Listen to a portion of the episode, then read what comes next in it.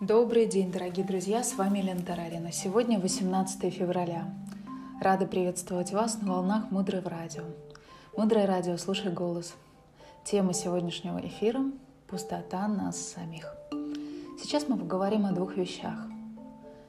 То, чем мы удерживаем наши идеи о себе. Первое – это наши истории. Истории, которые мы держим, которые мы не отпускаем, истории из нашего прошлого.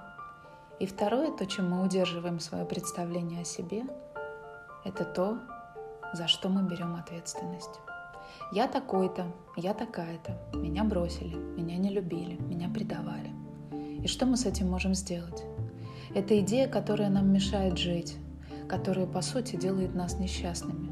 Но это не более чем история. Одно из этих качеств является реально существующим, но не объективным – Наше прошлое не является объективным прошлым. Это история, которую мы поддерживаем все время в своем сознании. История, за которую мы держимся и которая нас постоянно заставляет проживать и, что важно, перезасевать определенные семена страданий и удерживает нас в состоянии, в котором мы находимся. Например, э, кто-то из вас сейчас находится в Киеве, кто-то в Москве, кто-то в Лондоне. Ощущаете ли вы сейчас этот город? Нет. Город — это идея в вашем сознании. Идея, что вы сейчас находитесь там-то и там-то. И первая часть — понять, что все, что мы с вами проживаем, является отражением точки в нашем сознании. Можно сказать, своего рода сон — это не очень сильно нас освобождает от страданий, но немножко освобождает, чуть-чуть делает легче ситуацию. Мы понимаем, что когда мы во сне страдаем, мы страдаем, но нет объекта страдания. Там нет того, из-за чего нам кажется, что мы страдаем. Этого не происходит. И точно так же в реальности. Мы, да, страдаем, но объекта нашего страдания нет. Второе мы навешиваем на себя определенную личность, и за нее потом начинаем держаться. Нам кажется, что если я начальник, то я могу взять ответственность за своих сотрудников. Прямо наоборот. Я начальник отдела, если я взяла ответственность за своих сотрудников.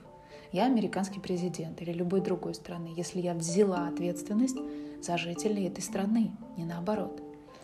И это можно понять, сделав ревизию своего прошлого – мы в какой-то момент все начинаем делать ревизию своих прошлых событий, смотреть вообще, почему они происходили в нашей жизни, почему было важно, чтобы они произошли. А, и сейчас я вам расскажу одну из историй дорогой Марины Селицки.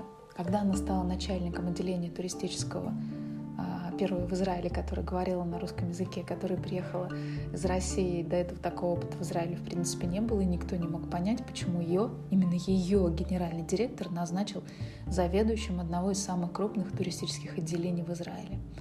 Хотя претендовали на это совсем другие люди, и хотели быть, она не хотела.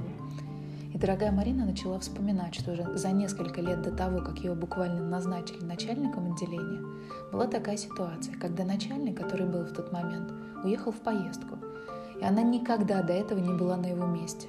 Но уезжая, он сказал такую фразу «Марина, последи за тем, что все было в порядке». И вот когда он уехал, в отделении начали происходить совершенно невероятные вещи. Начало все ломаться, все компьютеры, факсы, принтеры, телефоны. Все, что только могло сломаться, начало ломаться. И тогда, дорогая Марина, в тот момент приняла очень глубокое внутреннее решение, что обеспечит всем сотрудникам, которые есть, нормальные условия работы. Будет делать все, что может, чтобы все остальные продолжали нормально работать. Звонить в компании по компьютерам, по телефонам, по факсам – потому что это очень тяжело находиться в состоянии стресса, когда приходят клиенты, делают заказы, у тебя не работает компьютер или факс. И это была огромная психологическая нагрузка, ведь Марина не технический человек. Но это было внутреннее состояние принятия этой ответственности. Я тот человек, который сейчас обеспечит нормальное функционирование всему отделению. И потом все наладилось. Еще все наладилось до того, как вернулся начальник, и по прошествии нескольких лет после этого автоматически, вопреки тому, что Марина плохо знала иврит, что э, не знал менталитета где-то, может быть, страны. Начальник отделения — это человек, который должен был устанавливать контакты с заводами, с компаниями. Она стала руководителем. И так это работает. Так работают семена. То, за что мы берем ответственность, приносит нам то положение, к которому мы приходим. Если мы берем ответственность за благополучие людей, то становимся руководителями. А те люди, которые могут взять ответственность не только за свой отдел, но и за соседний отдел, становятся главными директорами. Таким образом, сегодня мы узнали два важных аспекта. Как идея в нашем сознании определяет то, кем мы являемся, и как личная ответственность приносит нам то положение, к которому мы приходим. Оставайтесь с нами на волнах Мудрого Радио. Напомню, что это благотворительный проект, созданный под вдохновением дорогой Марины Селицки. В шапке нашего профиля ссылка на Donation. Мы благодарны вам за каждый доллар. Мы продолжаем строить Наланду. Нам все еще нужны средства. Я искренне верю, что простая девочка, которая выросла в деревне, закончила школу с золотой медалью, переехала в большой город, поступила в университет, закончила психфак, вышла замуж, а потом была война, Киев, арт-терапия и много проектов, которые мы делаем. Вот я очень верю, что простая девочка вместе с непростыми ангелами, вами, сможет создать вместе командой что-то прекрасное. Дальше глубже. Оставайтесь с нами на волнах Мудрого Радио. Мудрое Радио. Жить на глубине. Спасибо за вашу поддержку на Ланды. С вами была Елена Тарарина. До встречи в эфире. thank you